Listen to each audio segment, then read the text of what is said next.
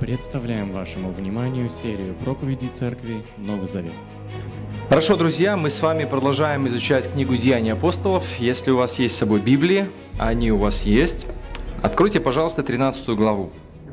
Мы с вами переступаем очередной рубеж в изучении книги «Деяний», и мы попадаем с вами уже в третью часть этой книги.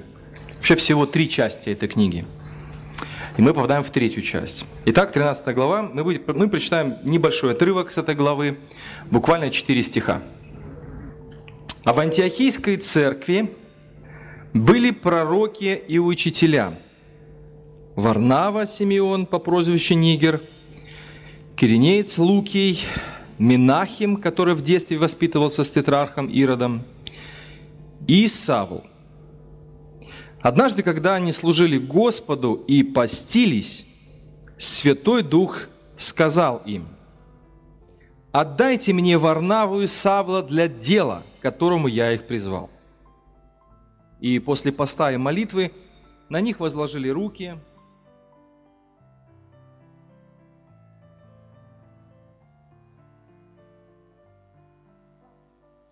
чего-то прежде невиданного вообще в принципе. Вот. Поэтому мы должны с вами э, сфокусировать свое внимание на том, что здесь происходит в 13 главе. Что-то не в порядке, да, друзья, техническая часть. Все нормально? Да? Ну хорошо. А то я смотрю, там немножко беспокоитесь. Посмотрите, что здесь происходит. Дело в том, что для нас ничего особенного.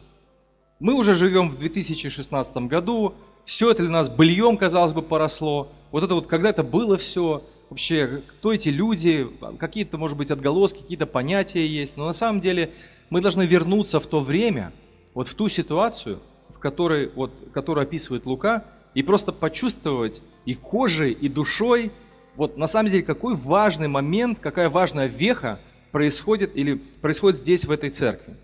Смотрите, радостная весть или Евангелие о Христе – впервые, впервые до сих пор переходит границы своей канонической территории. Что такое каноническая территория?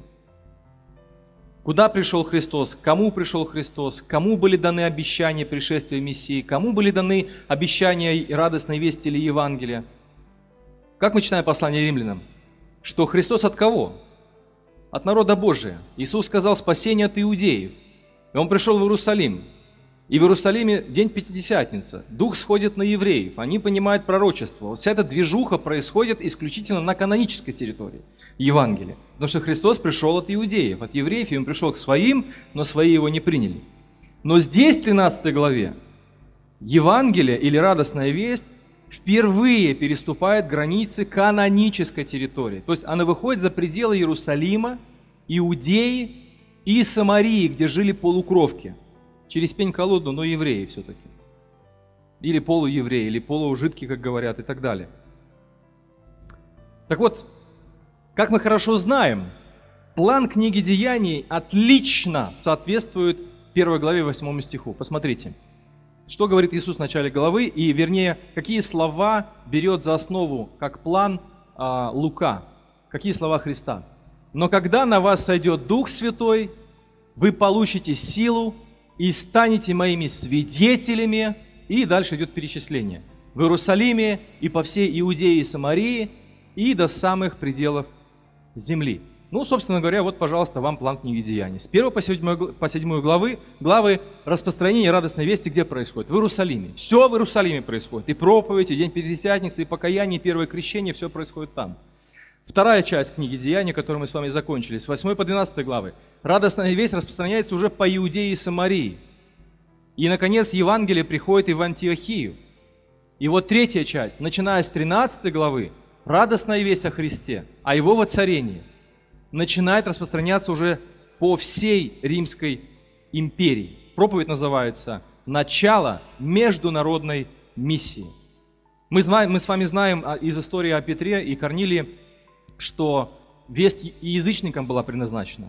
Но впервые эта весть пошла на языческую территорию именно с этого момента. Итак, начало международной миссии. Вообще слово «миссионер» или миссия пришло к нам из латинского языка. Апостолы не использовали этого слова, как, впрочем, многие другие слова не используются в Писании. Например, слово «троица» не используется. Но, тем не менее, за этими словами стоят библейские идеи, библейские вещи. Миссия не используется, но есть библейское явление, когда шли люди и несли весть об Иисусе Христе. Так вот, они не используют этого слова, в отличие от нас, но они всегда практиковали принцип, который стоит за этим словом. Слово «мито» или «митера» означает «посылать», отсюда и миссия. То есть кто-то кого-то отправляет куда-то. Вот в начале книги Деяний Иисус отправляет своих учеников, а уже в 13 главе ученики отправляют других учеников.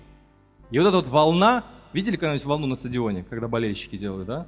Красивое зрелище. Вот это подобное явление происходит и в книге Деяний до 2016 года. Волна благой вести.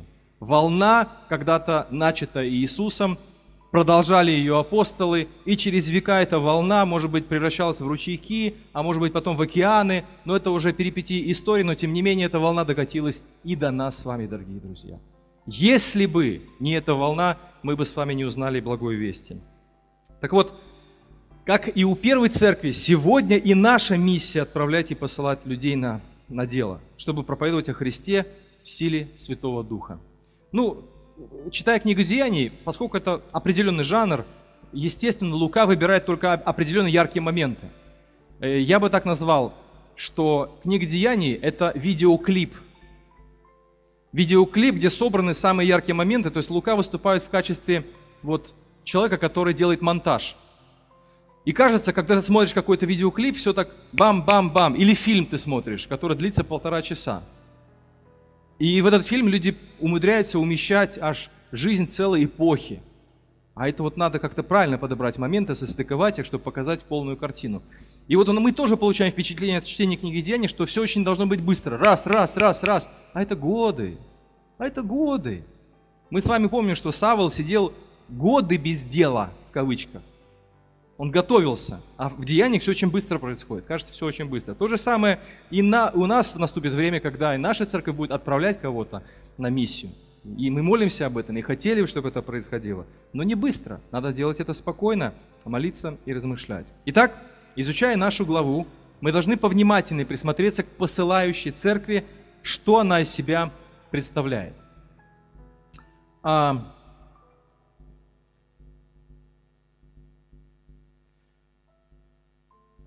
Итак, церковь в Антиохии.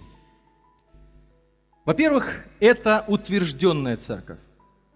Вы помните, да? Мы говорили очень много и долго об этом городе. И в 11 главе Лука нам рассказывает, как появилась церковь в Антиохии. Это был неподконтрольный никому из людей процесс. Апостолы, когда узнали, что появились церкви в Антиохии, на языческой территории, они были, помните, какая была их реакция? Они скорее были насторожены, чем обрадованы. Вот мы бы, например, сразу обрадовались, потому что мы уже в теме, что называется. Ну, конечно же, Евангелие для язычников. Конечно же, благая весть должна проповедоваться всем, всем, всем, всем, всем направо и налево. А тогда не было так. Они когда услышали, что мы никого туда не посылали, но там появились церкви, что за дела? Неужели Бог дал спасение язычникам? А уже была история с Петром, которая, в принципе, показала эта история, что действительно спасение предназначено и для язычников. Так вот, апостолы были скорее насторожны, чем обрадованы, когда радостная весть была принята язычникам в Антиохии. И это была сенсация, к которой не все были морально готовы. Поэтому Иерусалим отправляет с инспекцией Варнаву. Так вот, послана делегация вернулась и доложила, что в Антиохийской церкви все просто замечательно. Вообще, вы посещали такую церковь когда-нибудь? Вот приезжаете, наверное, когда ты в одно воскресенье приезжаешь в какую-то церковь и говоришь, и уезжаешь, ты говоришь, вау, там все здорово, все классно, все прекрасно. Сколько Варнава был в Антиохии? Можно предположить, что не одно воскресенье, не один день.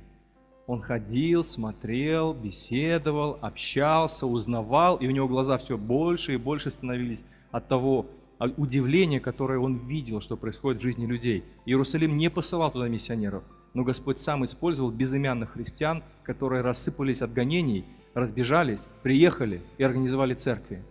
Вот это естественно для христианства. Там, где несколько христиан, там может появиться церковная семья.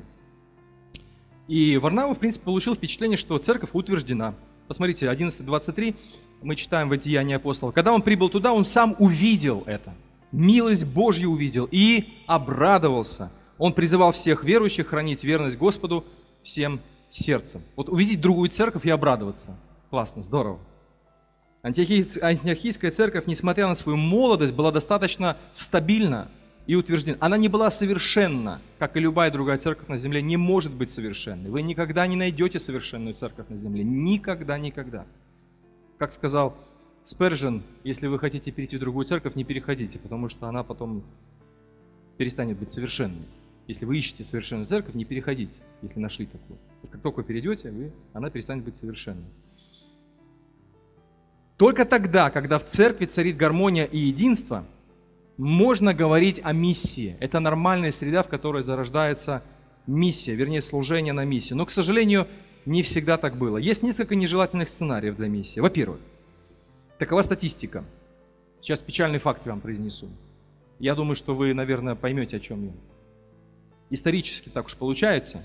По крайней мере, вот читая различную литературу о миссии, о том, как образовывались миссии, о том, как посылались церкви, отправлялись в церкви или миссионеры отправлялись, все-таки много церквей были образованы через конфликты. Ну, с одной стороны, конфликты неизбежны, правда? Ну, этого не избежать. Но с другой стороны, нельзя организовывать церкви через конфликт. Но если все-таки это произошло, и если все-таки этого не удалось избежать, по крайней мере, те, кто занимается миссией, никогда не должны утверждать свою церковь за счет критики и нападок других.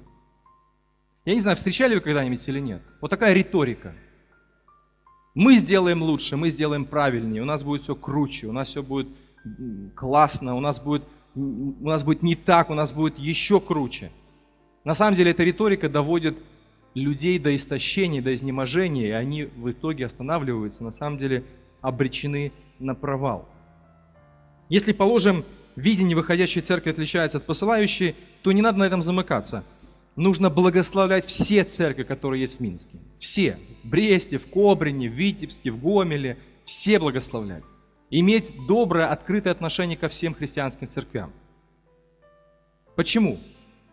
Потому что должны быть разные церкви. И не надо критиковать а, а, другие церкви за счет того, что мы отличаемся друг от друга. Это, это здорово на самом деле, потому что люди разные, и церкви должны быть разные. Например, в нашу церковь ну, человек, который там, может быть, уже такой устаканившийся, устоявшийся семьянин, вот, может быть, не сразу сюда придет. Сюда такая молодежная такая церковь получилась, хотя мы не планировали, чтобы она была именно молодежной. Мне даже говорят, вот вы такую, вы решили молодежную церковь организовать. Таких планов не было. Кто уж пришел, тот и пришел. Кого Бог послал, тех и принимаем. Но есть другие церкви, где, например, вот сегодня утром я проповедовал в церкви другой. Она когда-то 10 лет назад организовалась, вот была такой же молодежная. А сейчас там в каждом, на каждом ряду младенцы, родители с младенцами. Я там через крики пытался вот, проповедовать, через крики этих младенцев. Вот. И Зоя говорит, нас это ждет тоже так лет так, так через пяток. Все меняется постепенно. Хорошо, когда разные церкви. Не нужно на этом замыкаться. Хорошо, это здорово. Потому что люди разные. Рыбацкие снасти тоже должны быть разные. Вот если ловить только на одну какую-то снасть, ясно, что ты ничего... Ну, словишь ты, конечно, по минимуму и так далее. Во-вторых, есть насильственный сценарий, навязанный извне. Бывает и такое. Разговаривал с одним пастором, когда-то пару десятков лет назад в его церковь пришли, э, как это шутят, страшные братья или старшие. Ну, это вы тут вот, это что-то играет так вот, буковки, да. И они как-то поставили перед фактом руководство по местной церкви, что они забирают несколько братьев для образования новой церкви. Ну классно же, это здорово, новая церковь, все очень круто. Но сама церковь была не готова. Но они все-таки настояли и забрали этих братьев, тем самым обескровив эту поместную церковь. На самом деле это не рождение, это аборт. Что же делать, чтобы избежать таких сценариев? Церковь должна думать о миссии постоянно. Церковь должна молиться о миссии. Церковь должна планировать миссию, и церковь должна готовить миссию. Именно поэтому в нашем бюджете есть статья. Именно поэтому, ну, по крайней мере, первый год а, все церковь вспоминают о том, что мы когда-то хотим открыть еще одну церковь, а, как правило, исторически на второй год, третий год уже умолкают, потому что все устаканивается, все очень тихо, все хорошо. Ну зачем куда-то шевелиться? Вот. На самом деле нужно это делать и планировать. Только тогда возможен третий сценарий, который мы видим в 13 главе, если мы молимся, думаем, размышляем. Итак, первое – это утвержденная церковь. Второе – антиохийская церковь – это… Что ж он не включается? Включите, пожалуйста. Это наученная церковь. Это наученная церковь. Посмотрите, как начинается 13 глава. В антиохийской церкви были кто? Пророки и учителя. Лука не дает ясности, какая принципиальная разница между пророками и учителями. Были ли все пятеро пророками и учителями, или же, как полагают некоторые, трое были пророками, а двое были учителями. Ну, слова пророки и учителя стоят во множественном числе. То есть очень легко понять все равно. Это не важно. Важно вот что. Понять, какие приоритеты были у церкви в Антиохии. Они хотели знать Божью волю и учение, на котором основана их вера. Вот почему Лука начинает описание антиохийской церкви, избрание людей на миссию, пророков и учителей. Это церковь, где хотели знать Божью волю. Так вот, Варнава и Савол отправились на миссию, а остальные пророки и учителя остались. Видите, как получается? Не забрали всех. Бог не забрал всех. Кого-то забрал, а остальные остались. Было бы очень не здорово, если бы все руководство ушло. Представляете, вот раз и обезглавилась антиохийская церковь. Все пророки и учителя ушли. Ушли на фронт. Но так быть не должно. Двое ушли, трое остались. То есть Бог заботится о посылающей церкви и о новых церквях, которые Варнава и Савол собирались открывать. Еще один такой важный момент. Можно подумать, что на миссию нужно... Вообще вот как-то вот я смотрю, вот как разные люди размышляют о том, как отправлять, куда отправлять, кого отправлять. И вот так я вот заметил, что на миссию почему-то отправляют таких проблемных, шумных людей – вот. Ну, как-то шумит он такой-то, ну, давайте его отправим. Пусть он там церковь организовывает, здесь будет спокойнее. Здесь абсолютно иная логика. Посмотрите, кого Дух Святой отбирает из этих пятерых? Он отбирает Варнава, Варнаву. А кто такой Варнава? Это хороший человек. Сын утешения мы читаем. Добрый человек, спокойный. Такие люди нужны в поместной церкви, чтобы они стабилизировали, так сказать, если вдруг лодка раскачивается. И Савл, который где-то отсиживался долгие годы, потому что его никак не могли принять знающие его прежде христиане, потому что он был гонителем. Вот такая вот компания, да? Но Бог отбирает, мне кажется, самых лучших. Не худших, не шумных, не проблемных, а лучших для того, чтобы отправить их на международную миссию. То есть Савл один из влиятельных лидеров антихийской церкви уже был. Варнава тоже был сильный служитель. И этот великолепный тандем, который Бог эффективно использовал. Третье качество этой церкви – способны на миссию, это интегрированная церковь. Ну, когда мы слышим слово интеграция, что мы сразу себе представляем? Ну, вообще, как мы понимаем это слово? Ну, на самом деле интеграция означает, ну, я не говорю, э, энциклопед... не, не даю энциклопедическое определение, но прежде нечто разнородное, независимое объединяется в одно целое. Вот что такое интеграция. Прежде нечто разнородное, независимое объединяется в одно целое. Например, есть Европейский Союз. Вот пример интеграции. Ведь прежде э, и до сих пор, в общем-то, как бы номинально, вроде как, или фактически, это независимые государства, которые избирают путь интеграции, чтобы объединиться и создать некую единую систему. Вот пример единой системы интеграции Евразийского Союза является, все знают белорусы, мечта, моя муза из Евросоюза, это что значит? Шенгенская виза. Да? Шенгенская виза – это пример интеграции. Или, например, Союз России и Беларуси, хотя о нем что-то очень мало сейчас говорят. То есть процесс интеграции и сближения независимых государств. Вот когда мы приходим к Богу, а, нам всем предстоит процесс интеграции. А, мы разные. Вы заметили, наверное, это, да? Мы очень разные. Несмотря на то, что мы вроде как нас чем-то похожи, на самом деле мы очень разные. Мы разные по национальности, хотя этот вопрос, мне кажется, не сильно актуален у нас – мы разные по характеру, мы разные а, по взглядам, по вкусам, начиная с того, как мы одеваемся, заканчивая тем, э, даже какие-то взгляды, может быть, богословские, особенности, нюансы, детали. Тем не менее, смотрите, Антиохия – это многонациональный город, где жили белые и черные, богатые и бедные, язычники и евреи, но их объединял Христос. Вот это и есть божественная интеграция. Антиохийская церковь была интегрированной церковью. На всех уровнях людях, людям, обращенным из разных слоев общества, разной национальности, предстояло пройти процесс объединения в нечто единое целое. а, если немножко обратиться к истории, Римская империя была многонациональна. И многочисленные народы внутри Римской империи едва взаимодействовали друг с другом. Они были вынуждены взаимодействовать друг с другом, потому что их э, заставляла это делать Римская империя. Есть такое понятие, как Пакс Романа. Слышали? Римский мир. То есть римский мир заключался в том, что есть какое-то напряжение, но все-таки мы остаемся вместе. И в те времена это было вызовом со стороны христианской церкви. Греки и римляне, например, недолюбливали друг друга. Евреи тем более недолюбливали язычников, поэтому называли их псами или собаками. Но посмотрите, какие имена находятся в первых стихах. Посмотрите, какие имена. Симон, называемый нигером. Что такое нигер, вы, наверное, знаете. Черный, латинское слово. Представитель темнокожей части населения. Предположительно, Симон был черным африканцем, и, вероятно, некоторые богословы делают вполне ну, такой уверенный вывод – что это никто иной, как Симон Кириньянин, который помог Иисусу донести крест до места казни. И некоторые исследователи настаивают об очевидной связи имен евангельских повествований и говорят, что этот Симон стал верующим, который нес крест. И поскольку его сыновья Александр и Руф были известны христианской общине, возможно, это есть и он. Вы можете прочитать об этом в Римлянам 16.13 и в Марке, Евангелие Марка 15.21.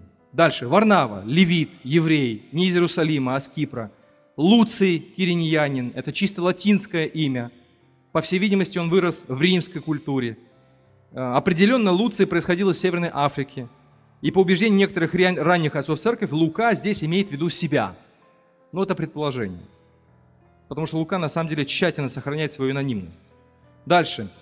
Минахим или Манаил, Минаин – Следующее имя пророка и учителя, греческая форма еврейского имени, эллинский еврей. Причем что написано о нем? Что он был совоспитанником Ирода, четверовластника. Или Ирода Антипы, сына, сына Ирода Великого. Это слово может означать, что Манаил воспитывался с тетрархом Иродом в самом общем смысле, то есть был молочным братом. Представляете, был человек из госаппарата – пророком учителем, то есть был человек, который реально мог иметь какое-то влияние, ну или какое-то иметь, иметь какие-то связи с людьми сильных мира сего. То есть Лука очень хорошо был осведомлен относительно жизни семьи Ирода, как мы знаем из других мест Деяний апостолов. Дальше. Саул или Савл, пятый руководитель антиохийской церкви, фарисей, еврей от евреев, бывший враг христианской церкви. Так вот, смотрите, эти пять человек – символизировали собой этническое и культурное разнообразие Антиохии того времени. И при всем том, что они имеют разное происхождение, у них разная история, у них даже разный цвет кожи, они объединяются вокруг Христа и поэтому способны, будучи разными людьми и разное происхождение имея, делать одно дело – это интегрированная церковь. Сегодня это звучит диссонансом. Вы слышите, что происходит в Украине, вы слышите, что происходит в России, вы слышите, какие есть даже разделения среди христиан. Вот даже почитаешь, полистаешь Facebook ленту новостей, ты увидишь, как одни баптисты, вторые баптисты, и вроде как бы все верят в Христа и все поклоняются Ему, но радикально разные взгляды, идет разделение. Ни в коем случае нельзя этого допустить. Церковь должна быть хорошо интегрирована – и объединена в одно целое вокруг Христа. Эти люди выполняли одну миссию. Они были наполнены одним духом. Они поклонялись одному Христу, у них была одна вера и у них было одно крещение. Такое единство дало и делало церковь Антиохии готовой к миссии нести слово об Иисусе язычникам. Напротив, дорогие друзья, внутренний разлад, что является врагом любого служения, любой миссии? Внутренний семейный церковный разлад. Мы просто не способны тогда будем говорить людям о прощении, говорить людям о принятии, об оправдании, о любви, если мы не можем интегрироваться в одно сообщество, которое окружено, которое строится вокруг имени Иисуса Христа. Следующее качество этой церкви – это поклоняющаяся церковь или молящаяся церковь. Посмотрите во втором стихе. Однажды, когда они служили, имеется в виду молились. Не можем понять, что значит служили. Имеется в виду молились. Используется слово, которое э, используют для молитвы. Они молились Господу и постились, потому что пост и молитва всегда идут вместе. И в результате поста и молитвы Святой Дух сказал им. Иногда церковь забывает, откуда приходит сила в служении. Она приходит от Бога. А пост и молитва – это символ нашей абсолютной зависимости от Него. Абсолютной покорности и абсолютной зависимости от Его силы, от Его мудрости, от Его власти, от Его планов, от Его целей. Церковь в Антиохии была живой. Церковь – это жизнь приходила от Бога, которому они поклонялись и молились. И еще одно качество – это ищущая церковь. Хочу обратить, хочу обратить внимание на то, что верующие в Антиохии постились. Что такое пост? Пост – это когда потребности нашей плоти в пище отходят на второй план. Есть разные виды постов. Вчера у нас была школа, мы говорили о молитве. О посте мы не успели поговорить. Это достаточно тоже большая тема, но очень важная тема. Пост, на самом деле, никогда не был самоцелью. Пост не является самоцелью. Что такое? Вот я должен поститься, потому что я должен поститься. Ты не постишься? Как так? Вопрос вполне закономерный. А зачем мне нужно поститься? И на этот вопрос нужно иметь четкий явный ответ. Вот здесь они постились не потому, что вот так надо, или потому что так принято, раз в неделю каждый христианин должен поститься. Э, это не обязательно. Ты хоть каждый день постись, это тоже не обязательно. есть такие даже иногда манипуляции в этой области, что люди навязывают друг другу некие духовные практики. Ты должен поститься еженедельно или должен поститься ежемесячно ради дисциплины своего тела. Ну, это тоже как бы такой вопрос, на самом деле э, вопрос разномыслий. Но пост никогда не был самоцелью. Смотрите, если мы посмотрим на все примеры поста, то пост практиковался людьми в случае, когда что-то случалось, что-то стряслось, или они искали воли Божьей. Вот даже вспомните пример Давида, когда в Версаве там ребенок родился, и он был между жизнью и смертью. Что делал Давид? Постился. Когда ребенок умирает, что делает Давид? Умывает лицо, одевается в нормальные одежды и все. Или когда Ниневия услышала проповедь Ионы, они начали поститься, потому что реально им грозила беда. Бог обещал стереть с лица земли столицу Ниневию, столицу Ассирийской империи. И так далее, и так далее, и так далее. Таких примеров очень много.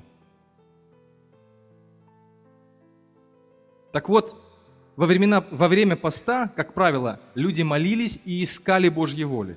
Церковь Антиохии, вот чего они искали? На самом деле церковь Антиохии достигла перекрестка служения. Вот представьте себе, вот вы едете э, там по прямой, вам говорят, едьте по прямой, целый час просто, как в Польше, да? Вот, прямо едьте, вот все время едьте, едьте, едьте, вы доедете до какой-то деревни. Здесь нужна вам карта? Не нужна. Нужны какие-то особые инструкции, вам это не надо. Вы просто едете и все, доезжаете до нужного пункта и все, и останавливаетесь и достигаете своей точки. Но когда вы, например, едете не по прямым дорогам, или когда прямая дорога заканчивается, и потом появляются развязки сложные, трехуровневые. Я помню, когда в центр Будапешта попал, с этой огромной развязкой, а у меня тогда не было ни навигатора, ничего не было. Тогда еще такое время было отсталое, да, были карты бумажные. Мы по бумажным картам ехали в эту Венгрию на машине. И когда я заезжаю на эту огромную, гигантскую развязку, а там в одну только правую сторону три дороги идет, в левую две дороги, прямо еще две дороги. И ты реально понимаешь, что тебе нужно остановиться, а я не могу, там такое движение, такой поток, и у меня пот, значит, вся э, под каплем, э, градом с меня сыплется, спина мокрая, впервые еду такую развязку без карты, без навигатора, ну, случайно, ну, как бы я попал в правильную дорогу. А по факту мне надо было остановиться, открыть карту и посмотреть, куда мне двигаться. Вот примерно то же самое происходит и здесь. Антиохия достигла Иерусалим, то есть христианская церковь достигла Иерусалим. Надо поститься, куда мне идти, если ты понимаешь, что тебе нужно идти в Иерусалим? Не надо. Вот тебе Иерусалим пошел. Дальше, Иудея и Самария. Все понятно. Иди и проповедуй, служи, обучай новых людей вере, вере в Иисуса Христа, поднимай их, как сказать, духовно. Но когда церковь дошла до рубежа, до пределов земли, вот тут как бы вопрос. А что такое предел земли? А куда именно нам нужно идти? С чего вообще нужно начинать? Вот именно тогда церковь начала поститься и молиться, и искать воли Божьей, чтобы понять, с чего начать, чтобы двигаться к пределам земли. По этой причине они постились и молились, чтобы услышать Божий ответ. Это, я думаю, понятно. Когда пост уместен? Тогда, когда вы реально не знаете, куда двигаться. Когда вы реально не знаете, что делать.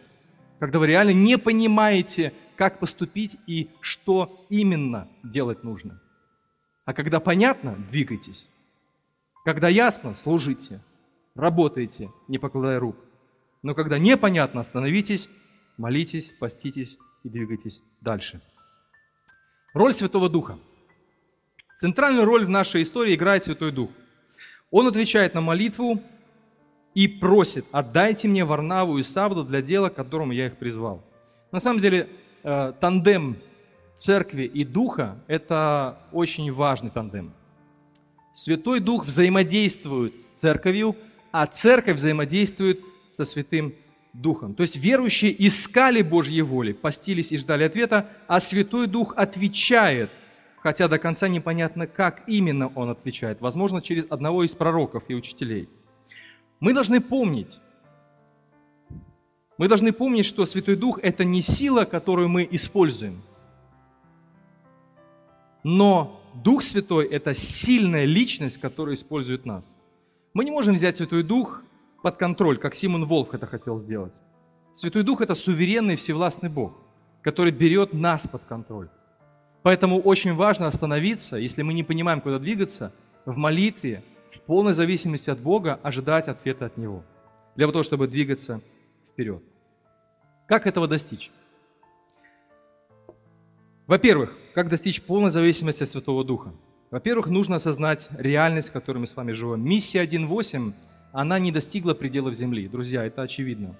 Я когда слышал доклад э, представителя миссии Виклев, когда он рассказал, насколько языков Библии еще не переведена, как, в скольких странах нет еще ни одного миссионера, я тогда понимаю и лишний раз, что миссия 1.8 или миссия до пределов Земли, она еще далеко не выполнена. Да ладно, что мы так далеко идем? В радиусе нашей собственной жизни – Посмотрите, сколько людей живет без надежды на Христа. Посмотрите, сколько людей живут вокруг нас по соседству. Миссия до предела, до предела земли не выполнена. Поэтому нужно осознавать эту реальность для того, чтобы молиться и поститься, и служить дальше, и двигаться вперед для того, чтобы миссия 1.8 была выполнена. Минск – это непокоренный город для радостной вести. Во-вторых, если вам еще непонятна роль в служении, самое время – прибыть в посте и молитве до тех пор, пока не будет ясность. А, если вы выдвинулись от начала для того, чтобы организовать эту церковь, и у вас была ясность, это здорово.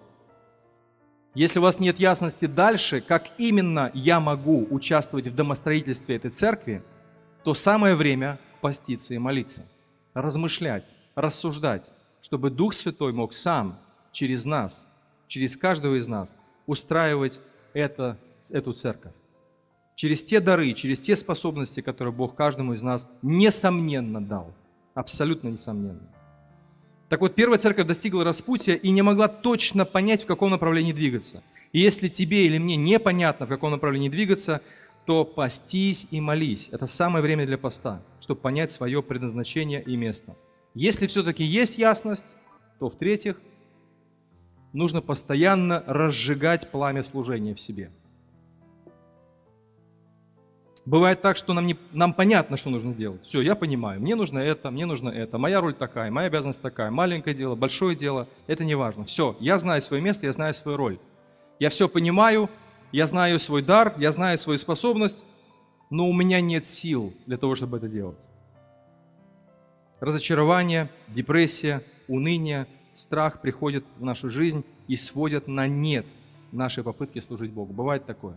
Конечно, бывает периоды, может быть, какой-то апатии, периоды какой-то усталости, периоды какого-то, может быть, разочарования. Потому что когда работаешь, ты всегда ожидаешь какой-то отдачи. Вот земледелец посеял там какое-то семя в землю, и он, конечно же, ожидает через какое-то время э, там, этих ростков, потом плодов ожидает. Вот так же и человек, который служит на Ниве Божьей. Он делает что-то, проповедует там, беседует с кем-то, читает Библию с кем-то, молится, или просто помогает, или общается с неверующими людьми. И у меня, например, за последний год появилось очень много ну, неверующих приятелей, скажем так. И, конечно же, как и все, мы с надеждой сначала, я думаю, все мы ринулись. Сейчас мы там приведем куда-то их, сейчас мы им там, там скажем, Дух Святой как сейчас даст, как сделает. и они все покаются и тут же примут крещение. На самом деле ничего подобного. Происходит все очень спокойно, размеренно, и это все растягивается на время. И, например, когда-то церковь, которую я знаю, они начинались там с 30 человек, они только через 7 лет или 8 лет достигают размера там больше 100 человек. Это происходит постепенно, через дружбу, через длительные отношения. И если человек не понимает этих процессов, он впадает в, в такую депрессию, что ли, или, может быть, э, в какое-то состояние апатии, и он не знает, как ему дальше служить. Хотя он знает, что он должен быть здесь, он должен делать то-то или то-то, но ему, у него опустились руки. Откройте вместе со мной второе послание Тимофею, 1 глава, 6 стих.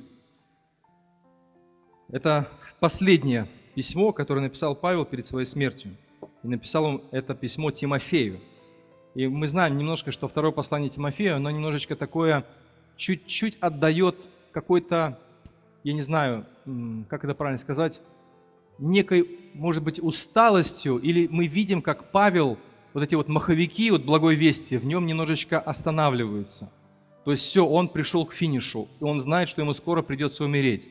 И на исходе своей земной жизни он пишет послание Тимофею, который тоже где-то, возможно, немножечко начал, э, как сказать, колебаться, сомневаться или бояться. А мы знаем, что Тимофей это тоже одаренный служитель Божий, который с Павлом постоянно был, как говорится, они работали с ним вплотную. И посмотрите, что пишет Павел Тимофею.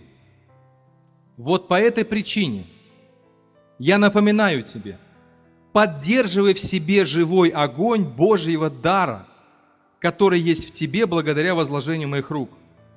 Ведь Бог дал нам не дух трусости, а дух силы, любви и здравомыслия или целомудрия. Что имел в виду Павел под словами «поддерживай в себе огонь»? И дальше, если вы почитаете это письмо повнимательнее дома, если вдруг у вас в сердце вот эта вот усталость, Вдруг у вас в сердце есть такая немножечко апатия. Вы работали, работали, сеяли, сеяли, и нет отдачи. Вам понятно, что вы должны делать, вам понятен ваш дар, но вы не видите результатов. Посмотрите, о чем пишет Павел во втором послании Тимофею.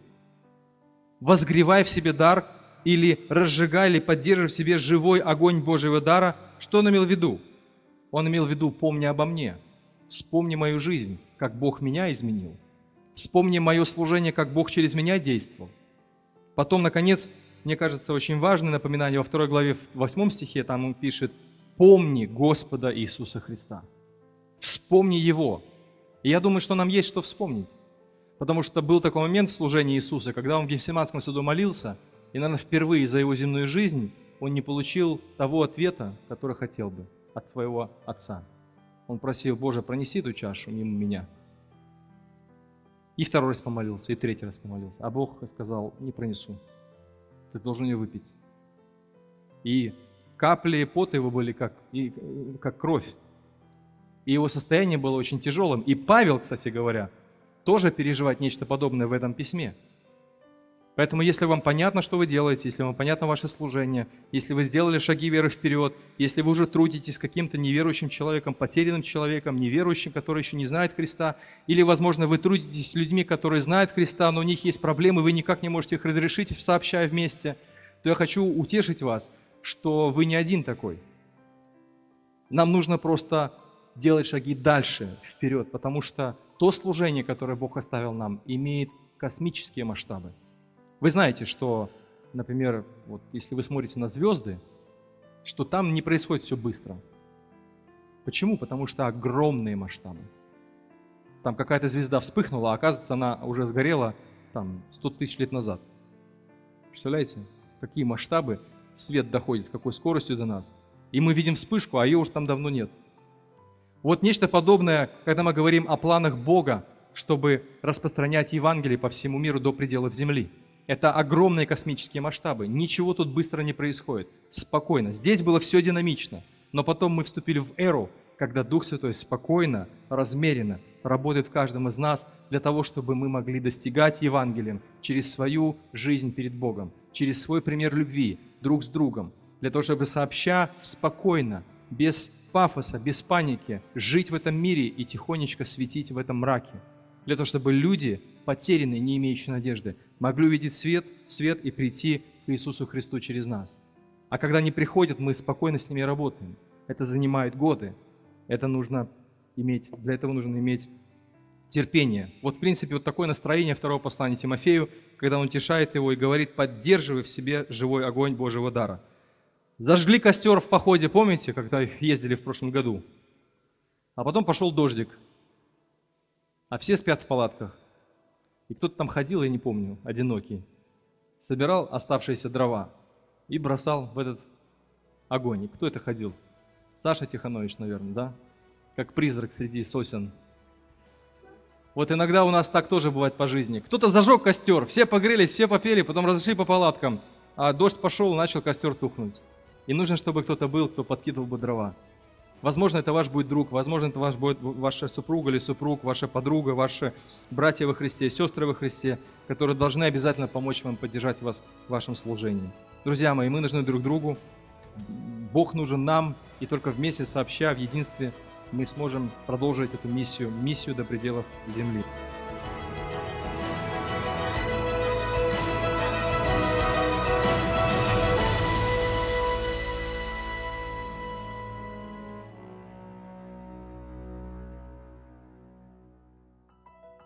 Записи этой и других серий подкастов доступны на нашем сайте завет.орг и в каталоге подкастов iTunes.